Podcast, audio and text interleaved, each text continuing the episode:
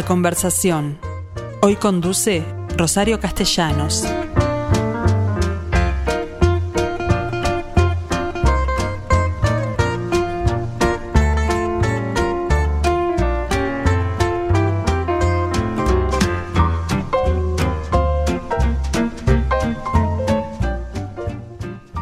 Mi entrevistada de hoy es un mercedaria, así que atención Mercedes, porque me voy a referir a una de las personas que allí nació. Si bien hoy trabaja en Montevideo, lo cierto es que seguramente este origen es eh, condición sine qua non para lo que ella está haciendo. Bueno, en realidad se trata de una profesora de historia, egresada del CERP del suroeste, pero además es magíster en ciencias humanas, una opción en eh, estudios latinoamericanos por la Facultad de Humanidades y Ciencias de la UDELAR. Pero su pasión por el ballet la llevó a dedicarse casi completamente a la historia del ballet.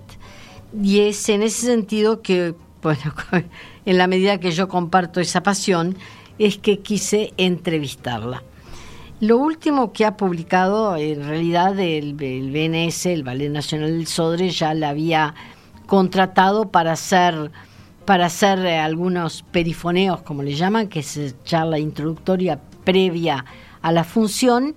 Hoy además hace los contenidos de la historia de los ballets en los programas cuando se entregaban todavía en mano a la, entrada del espectáculo pero además eh, se dedica a, la docencia de historia en, la escuelas, las escuelas de la división ballet, en la, en la escuela de danza del Sodre. ¿Qué tal? Eh, ¿Cómo te va Lucía Chilibroste, que es el nombre de mi, mi entrevistada? ¿Cómo te va Lucía? ¿Cómo estás Rosario? Muy bien, acá desde Mercedes, vivo en Mercedes. Ah, bien. Bien, entonces no me equivocaba con que las raíces siguen estando fresquitas. Yo en la medida que trabajabas en Montevideo creí que ya te habías trasladado, pero por lo visto no. ¿Cómo está Mercedes esta mañana, Lucía?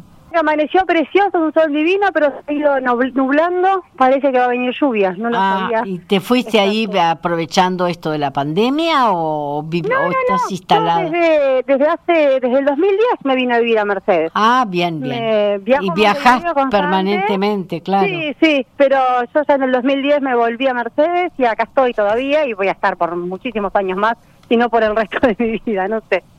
Bien, hoy este, además sos autora de un libro que está dedicado a la biografía nada menos que una excelsa bailarina que todos supimos disfrutar, Mariano El Richetto, y que yo confieso que la extrañé bastante en las últimas producciones del BNS.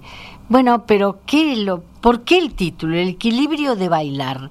Eh, estuve en la presentación, hiciste una una este, referencia que no había sido originalmente el título que le habías pensado para esta biografía, ¿no? Sí, no era el título original, yo contaba en la presentación que la idea en un principio era como manejar la idea de eh, disciplina, talento, humor y suerte, que son mm. como cuatro características que María siempre tuvo en su carrera y que ella defiende como lo importante, como por, tener por un lado talento, tener todo eso que uno lo necesita para llegar a ser eh, bailarín, a su vez la disciplina para mantenerlo.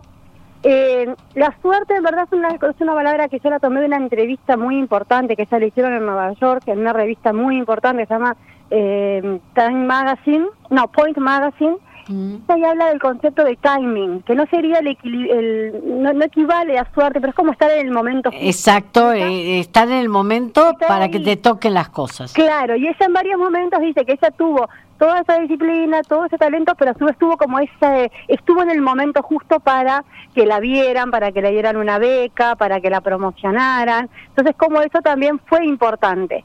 La foto tema... de tapa del libro es una maravilla. Es linda, ¿no? Eh, porque además no parece real, parece una sí. producción.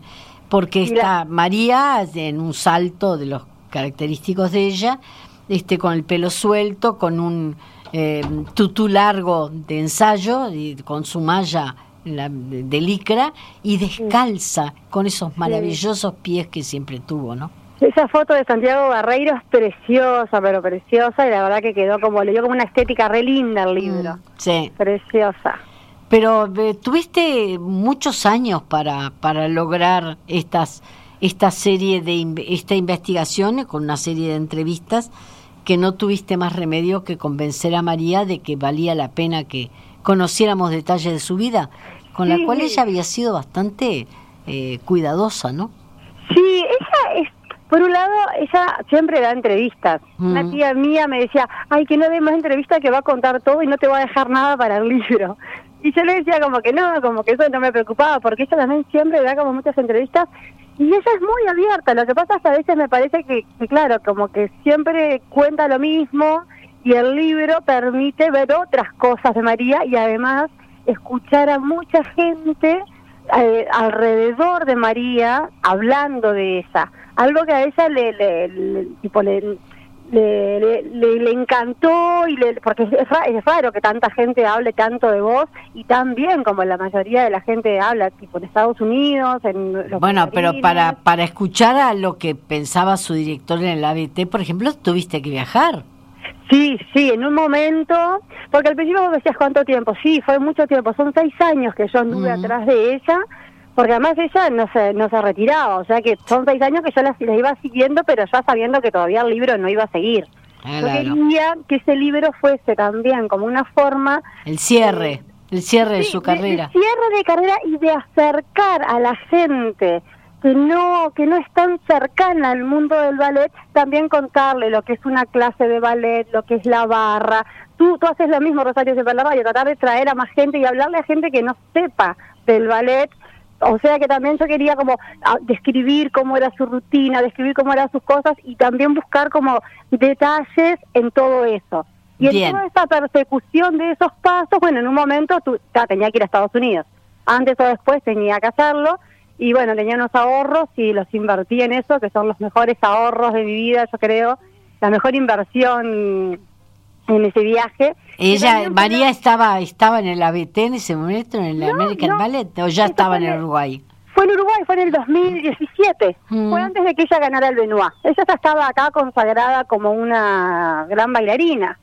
Entonces yo ya me fui cuando ella hacía además eh, 2012, 13, 14, cinco años que no iba a Estados Unidos. Entonces también ella fue como raro no, pero como que estaba muy emocionada de que mucha de esa gente que hacía tanto tiempo que no la veía, que ella decía, ah, capaz que ni se acuerdan. Y no, del desde el director del ABT hasta sus amigos, todo el mundo como con mucho cariño, con mucho amor, eh, haciéndose un tiempo especial para hablar de María, que también muestra un poco lo que es este, esa, esa bailarina, que es un, digo, que lo que, lo que es lo que logró en Uruguay, también lo logró en Estados Unidos. Eso puede ser tan querible, de que todo el mundo lo siente como tan cercana. Más allá de que hay aspectos, en tu libro lo señalás, en las cuales se enfrentó situaciones y maestros es con dureza, ¿no? A los que le reclamaba ciertos papeles que no le llegaban nunca. Sí, a mí también me encantaba como mostrar un poco eso de María, porque claro, también carácter. Como muy, Claro, uno la ve como muy naif, como que todo está bien, y es así, pero cuando tiene que defender su lugar, cuando tiene que pelear por algo, es una tigresa por conseguir eso. Y me parece increíble. Y, digo, y una cosa es siendo primera bailarina en Uruguay, pero también era siendo eh, una recién entrada a American Ballet y después siendo una solista. Como ella cuando tiene claro algo lucha por eso hasta que lo consigue o en un momento en IBT cuando ella siente que ahí no tiene lo que encuentra, decide tomar otro rumbo. Pero como es una conductora de su vida, todo eso me parece como re importante también mostrarlo. Decisión difícil, pero que la, tomó con la más absoluta seguridad y el apoyo, además de, la, propia, el propio director de la IBT, ¿no? Eh, es decir, reconociendo que le faltaban bailar ciertos papeles, se viene en Uruguay para ser primera bailarina y no la solista a la que le hacían bailar primero papeles, pero siempre había alguien para los que ella quería, Onegin, Giselle. Claro, porque el American Ballet es una. María llegó ahí a ser solista, no primer bailarín, que sería como lo máximo, ¿no? Claro. Y, ahí, y es una compañía que se llama la compañía de estrellas. Eso significa que la temporada no solamente bailan sus bailarines, sino que vienen lo mejor del Royal Ballet, de la escala de Milán, del Bolshoi. Entonces, esos bailarines como María se quedan sin espacio para, para, para bailar esos lugares. Y eso es cuando ahí enfrenta que ella también quiere bailar. Demasiados bailarines y pocos papeles, dicen en algún momento Mackenzie, ¿no? Claro, es lo que pasa. Y a, a su vez a mí me pareció como cuando viajé a Nueva York y vi lo que, porque está, yo nunca había entrado a IBT, es una compañía a la cual uno no puede entrar, así, No. no. puede entrar cualquiera porque está, es una de las principales del mundo y todo el mundo quiere ir. Y para mí era importante poder entrar, para poder como dimensionar la decisión que ella tomó. Porque una cosa es decir, está, si es la mejor. Pero me acuerdo estando ahí, que estuve unos 10 días haciendo las entrevistas, me pasaba ahí esperando una entrevista o la otra. Y yo estaba sentada solamente en la zona de descanso y vos veías las personas que subían y bajaban por esa escalera, desde Natalia Makarova, Alexei Ratmansky, y vos decías, wow, dejar todo esto, qué impresionante. Sí, pero ella lugar. tenía su familia acá. Ella tenía, claro. unos cuantos afectos que le habían costado abandonar, Sí. ¿no? Sí, claro, eso fue como la- lo más importante. Y también una cosa, ya se viene en el 2012, donde el ballet también se estaba reconstruyendo. Estaba Julio, estaba todo, pero también costó mucho.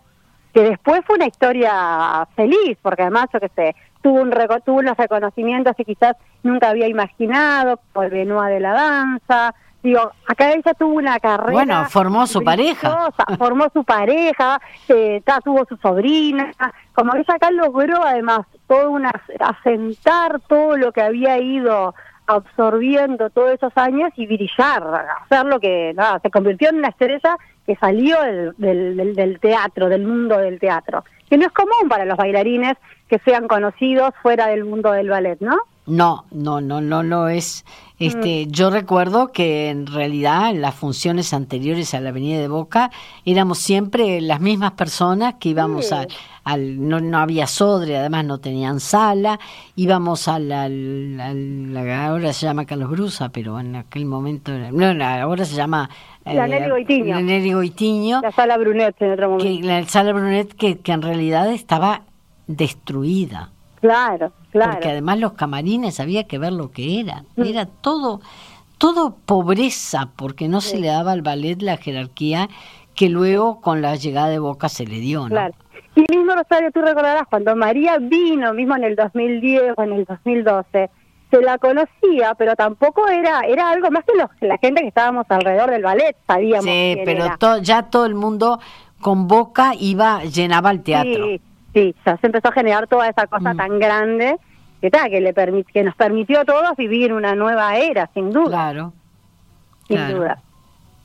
pero en- realidad este muy interesante los capítulos que se refieren a lo que lo que fue irse muy chiquilina todavía a vivir lejas de la familia con el con el agravante de que su mamá que fue la gran impulsora de su carrera murió en ese interín no Sí, a mí ahí me... Porque claro, yo no conocía a María Luisa, porque obviamente María Luisa, que es la mamá de María, fallece en el 2003, ella tenía 23 años, una chiquilina.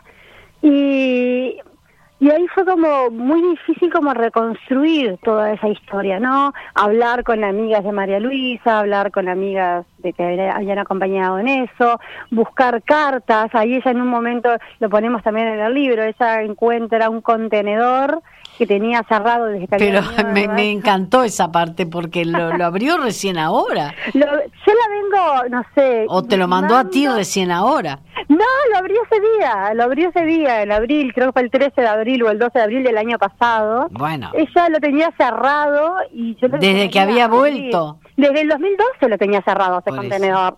Y nunca lo quería abrir y finalmente, bueno, estaba así un día... Y yo sabía que ahí tenía que haber cosas. Ella ni siquiera sabía qué había ahí adentro. Claro. Pero yo sabía que tenía que haber cartas, porque ella se traía ahí toda la mudanza de Estados Unidos y así como la trajo, dejó casi todas esas cosas más de cartas, fotos, eh, eso lo dejó ahí. Y bueno, y lo abre y yo ahí encuentro una cantidad de cartas, su diario íntimo, una cantidad de cosas que para mí fueron como súper importantes para, eh, eso que vos decís, para con- poder tener eh, herramientas para contar esa, qué sentía esa chiquilina de 18 años, qué, qué miedos, qué expectativas, cómo la madre la fue apoyando. Me una eh, hay una hay un aspecto que tiene que ver con la soledad que es Claro. muy impresionante pero cómo lo va superando no cómo, termina Sí. amigándose obteniendo amigos en el propio nueva en las nuevas Sí. compañías que va recorriendo no El tanto en Carolina como en ABT una chica de que en un momento quiso estudiar ballet y se fue a estudiar a Montevideo y me decía, pensar que yo no tuve la fortaleza de soportar esa soledad, de estar, sol, de estar sola en otra ciudad y me volví. Qué Mm. lindo, digo, que ver cómo, digo, que también es algo muy importante, en cualquier atleta de alto rendimiento, con cualquier persona con esta dedicación, eh, la, la fortaleza de saber a dónde uno quiere llegar y bueno, y, y porque uno le, hay momentos en el diario, yo ahí lo, lo pongo en el libro, y ella dice, extraño a mi familia, quiero ya a mi mamá, no, no puedo, no soporto más por acá. Y pronto Sí. como madre leer esto y diría, wow, yo no sé, me imagino que voy corriendo a buscar a mi hija. Y la madre dice, pero no, vos que, tenés que mantenerte, después... Eh, Pe- ¿Te sabés que estamos teniendo algún problema con tu con tu celular de manera que eh, quédate quieta o dejarlo en una determinada posición porque ah, mm, está como moviéndose. A ver, a ver, estoy quieta. ¿Está bien ahora? Ahora está bien. Está, perfecto. Entonces, bueno, sí, esa la, la- fue como importante encontrar ese, ese archivo de ella, más allá de que yo había encontrado desde eh, cartas de amigos, ca- mails y cosas de esas, pero ese archivo fue importante para, mm, para narrar ese, eso que vos decís precisamente, ese momento cuando ella se va, eh, la soledad, los miedos, las dudas, porque Maya se va muy chiquita y no se va a la IBT, se va a estudiar una No, a. Carolina, a Carolina del Sur. ¿no? Claro, Que ya era un ballet importante. Sí, sí. Después entra en la escuela, ¿no? En la escuela De- del, del, del IBT. No, ella después de Carolina ya entra derecho a la compañía. Ah, Le ofrecen entrar, pero ella ah, eh, elige entrar directamente a la compañía. Pero Ah. sí, es como, para para mí también es como un libro de, de, no sé, de una persona que sigue sus metas, que sigue sus sueños y que lucha por eso. Y es como también una historia muy alentadora en ese sentido. Pero también es muy lindo otras figuras, porque la de Marina como su amiga incondicional, que permanentemente se compara y sabe que no va a llegar a lo que la otra llega, lo que María llegó, este Sí. es muy interesante también, Sí, ¿no? sí. porque es muy frustra- frustrante más allá de que como, Claro. como coreógrafa hoy se está Claro. destacando también, ¿no? Marina, que es Marina Sánchez, es hoy la coreógrafa de La Tregua, una gran bailarina que tuvo el Ballet Nacional del Sodre y fue la amiga de María desde el día uno. Y María en-. Marina en un momento ella dice, para mí, yo la padecía a María, porque siempre me comparaban con ella. Claro. Y yo sabía que nunca iba a llegar a ser ella. Pero también hoy Marina dice, yo pienso hoy que si yo no la hubiera tenido a María, a María de compañera, capaz no me hubiera esforzado tanto y tampoco hubiera tenido la carrera que tuve. O sea que también le agradezco que a mí me exigió esforzarme al 300% para lograr tener esa carrera.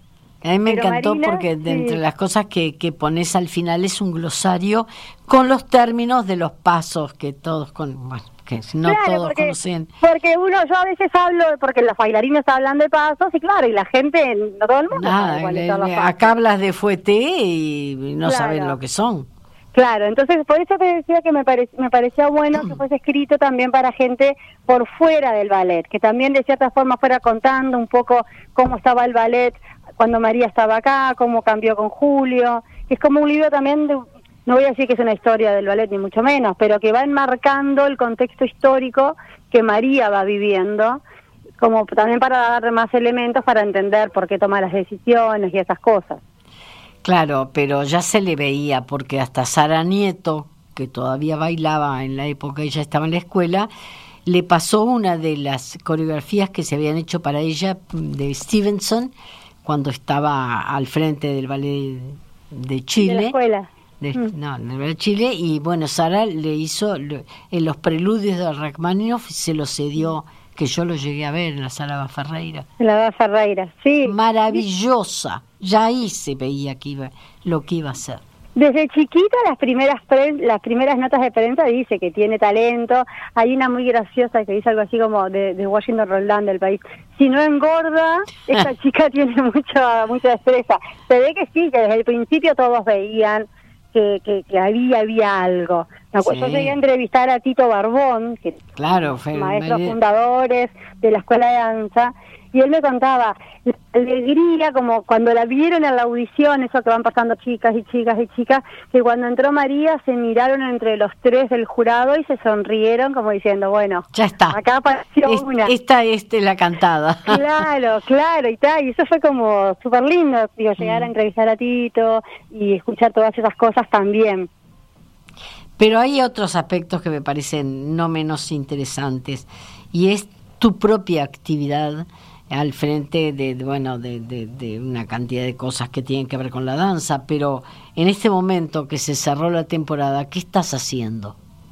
Eh, bueno, este, este año di mucho, este año era un año bastante intenso, porque el libro este iba a salir a principio de año en un primer momento, después íbamos a viajar a Chile y a Rusia a ver ballet, yo tengo unos grupos que viajamos a ver ballet por el, por, por el mundo. A Nueva York, sí, ahora íbamos a Rusia. Viajes temáticos. viajes temáticos de ballet, bueno, se nos, se nos pincharon, no, están pausados porque están ahí, iremos. Y lo que hice este año, empecé a hacer, que estuvo re lindo, la cantidad de cursos por Zoom. Hice uno de Nureyev, uno de Barishnikov, uno de Makarova, hice uno de Julio Boca, eh, hice uno de la tregua, más o menos para contar de qué trataba, la tregua, cosas de esas. Y se ha sumado fila de gente de, Argentina, de eh, Paraguay, de Perú. Entonces, bueno, el Zoom me ha permitido desde Mercedes, donde vivo, llegar a más gente de pronto. Claro, había un día, había un curso, el de las ocho y media de la mañana, que había gente de Quebracho, del campo, de Punta del Este, de Rocha, de Montevideo, y decían, si no hubiera pandemia, no podríamos estar juntas en este curso. Gente de Buenos Aires había en este curso. Entonces, bueno, nada, yo siempre soy como muy eh, inquieta, me, me, encanta el ballet y trato de diferentes maneras hacer como que la gente, nada, que se acerque, que conozca, que, porque no sé. porque todo, todo, todo lo que se sabe un poco más se disfruta más también. Claro, claro. Yo a veces digo, es como cuando vos mirás un deporte que no entendés las reglas. A mí me aburre si no entiendo. En cambio, si me hablan y mirá, y acá quiere decir esto, y esto lo hizo porque en ese momento pasaba lo otro, y no sé qué, y nada, y, hay cosas tan... Además, es un, el ballet es un arte que combina música, danza, escenografía, vestuario, tantas artes juntas. No, teatralidad, y María le sobraba en ese ah, sentido, ¿no? Sí. Expresividad. No es solamente una demostración técnica. No, no, no, si no te aburrís después, cuando nosotros, nosotras llevamos mucho, si es solo piruetas, piruetas, nada, no, no es eso lo que te atrae. Que es lo que tiene el ballet más clásico, ¿no? Demostración de técnica fundamentalmente, cosa que no ocurre con lo más contemporáneo, que es fundamentalmente tenés que ponerle el alma a lo que estás haciendo. Esa cuestión de expresión así de sentimiento, que salís conmocionado, feliz, eh, no sé, como removido y no entendés mucho por qué y bueno, esa función tiene. Las, el arte en general, para mí el ballet es nada, lo que más me... bueno, pero te voy a hacer una pregunta comprometida. ¿Cuál es el ah. ballet que más te ha gustado? Ay, que de los que vi, eh, bueno, no sé. Yo en un momento tenía como un top five. No sé, Oniegin siempre es una preferida mía. A mí también. Una obra. Coincido. Ay, ese momento final cuando ella rompe la carta y se la tira y queda llorando, yo ya empiezo ahí. No, y además para una bailarina hacer tres instancias del adolescente, la mujer madura, la, despechada, realmente es un tour de force que me parece que si se hace bien es verdaderamente consagratorio, ¿no? Sí, sí, la música y todo. Divina y toda la apuesta, porque para la bailarina, y pero viste que todos los personajes, Cranco, que es el coreógrafo, es un genio en eso, es un gran contador de historias. Mm. Él decía que la gente no tenía que leer los programas, que él tenía que ir a ver el ballet y entender todo. Y yo que escribía el programa le decía, no, eso no puede ser así. no, pero tal cual, no tenés que saber nada, vas y, y, es todo, es una historia tan linda contada. Y bueno, y María, todavía tengo el recuerdo, estas últimas, no sé, la, última, el año pasado fui a verla cinco veces en Oñedin porque era como que no me quería desprender de esa obra.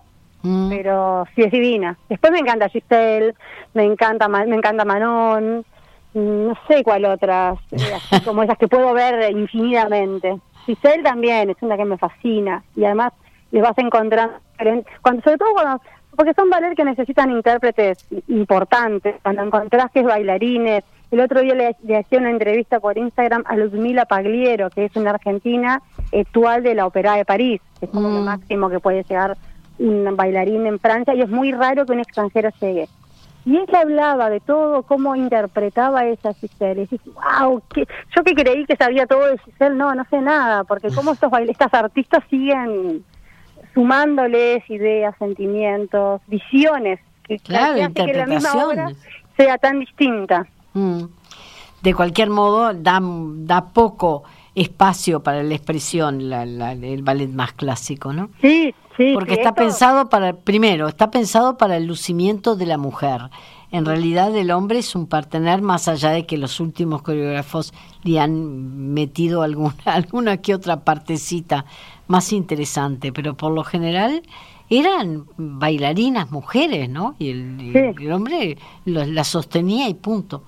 sí, sí, sí, sí, función sobre todo el romanticismo. Ah, pero, francesa. todos esos bailarines del, de, lo, de tipo de cranco de los 60 para adelante, Macmillan me encanta. Que ah, Macmillan, bueno, ese es toda la, parte del neoclásico. Estamos todos en esa parte, coreógrafos de los 60, 70 que apuestan a eso que dice Rosario, a... Mm. a um, desarrollar la expresión, que son mujeres, no, no, no cisnes, no copos de nieve. Claro, mucho más creíbles además. Claro, claro, historias mucho más reales. Mm. Lucía, te agradezco muchísimo esta, esta, esta entrevista porque, por supuesto, sabes de, de mi pasión compartida por la danza y, te confieso que extrañé a María en las dos funciones que fui a ver, más allá de que los espectáculos me parecieron formidables, tanto la gala como la tregua. Pero faltó María.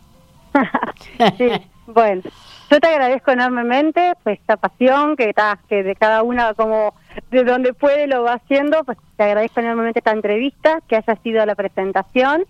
Y bueno, nada, que, te guste el libro, espero que... Y me quedaron mil cosas más por decir porque porque en realidad María es un personaje que, que supo combinar la técnica con la con la vida y fue divertida, le gustaba salir, todas esas cosas que, que, expresó en, en, la presentación que me hubieran Eso fue lo que me preguntaste al principio, que era, me di cuenta que no lo cerramos. En, un principio el, tema del título era disciplina, humor, talento y suerte. Y, volví, y fuimos a la palabra equilibrio, porque para mí eso que tú decís, que ella supo combinar el trabajo durísimo con la vida, eh, que no es tan común en los bailarines de alto nivel. No, y mucho menos el mantenimiento físico, porque la otra ventaja que tiene es que podía comer cualquier cosa y no engordaba. Sí, sus platos de ravioles, sus bizcochos. pero no, pero que eso hace como que me gustaba el concepto, la palabra equilibrio, por un lado, porque es una palabra muy asociada al ballet, ¿no? Es la punta del equilibrio. Pero ese equilibrio que ella hizo en su vida, en, en poder eh, tener una carrera de alto nivel y vivirla lo más normalmente dentro de todo, tener parejas, amigos, salir y todo eso. Entonces por eso fue el nombre del equilibrio de bailar. Bien, eh, muchísimas gracias Lucía, será hasta pronto y nos volveremos a ver en alguna función seguramente. Bueno, una vez más un millón de gracias, pero un millón de gracias. Beso grande. Chao, chao.